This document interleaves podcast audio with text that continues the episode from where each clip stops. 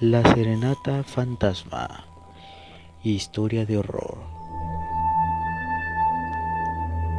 Cuentan que hace muchos años atrás habían tres muchachos que se dedicaban a dar serenatas. Y un día un señor los contrató y les dijo que él, él quería una serenata para su esposa.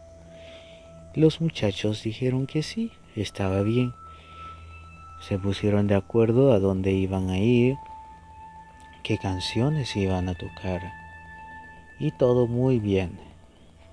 Se llegó esa noche, que era el día siguiente, y ellos llegaron al lugar y se dieron cuenta que la casa tenía un aspecto de abandono.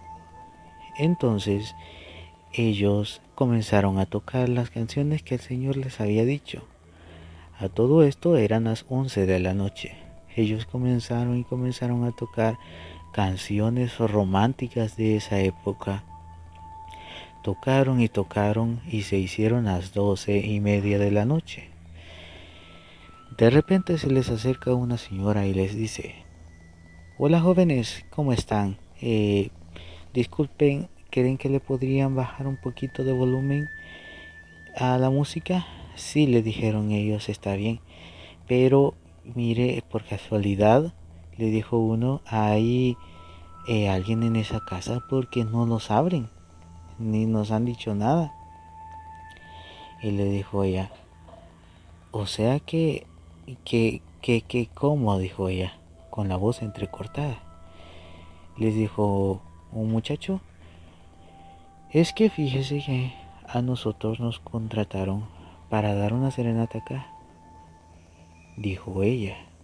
Pepe, pepe, pepe, pero eso es imposible. Eso es imposible. Dijo otro muchacho. ¿Cómo? ¿Cómo es imposible si nos han contratado? No, no, no, no, no. ¿Que acaso no se han dado cuenta? exclamó ella. ¿No se han dado cuenta? Les voy a contar. Hace varios años un señor le trajo serenata a su esposa pero el señor tenía trastorno mental y no se acordó que había contratado a los mariachis.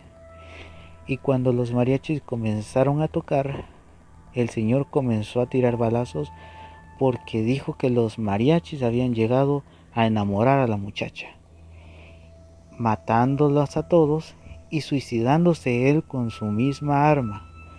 Estos muchachos salieron espantados porque el Señor que los había contratado era el que se suicidó.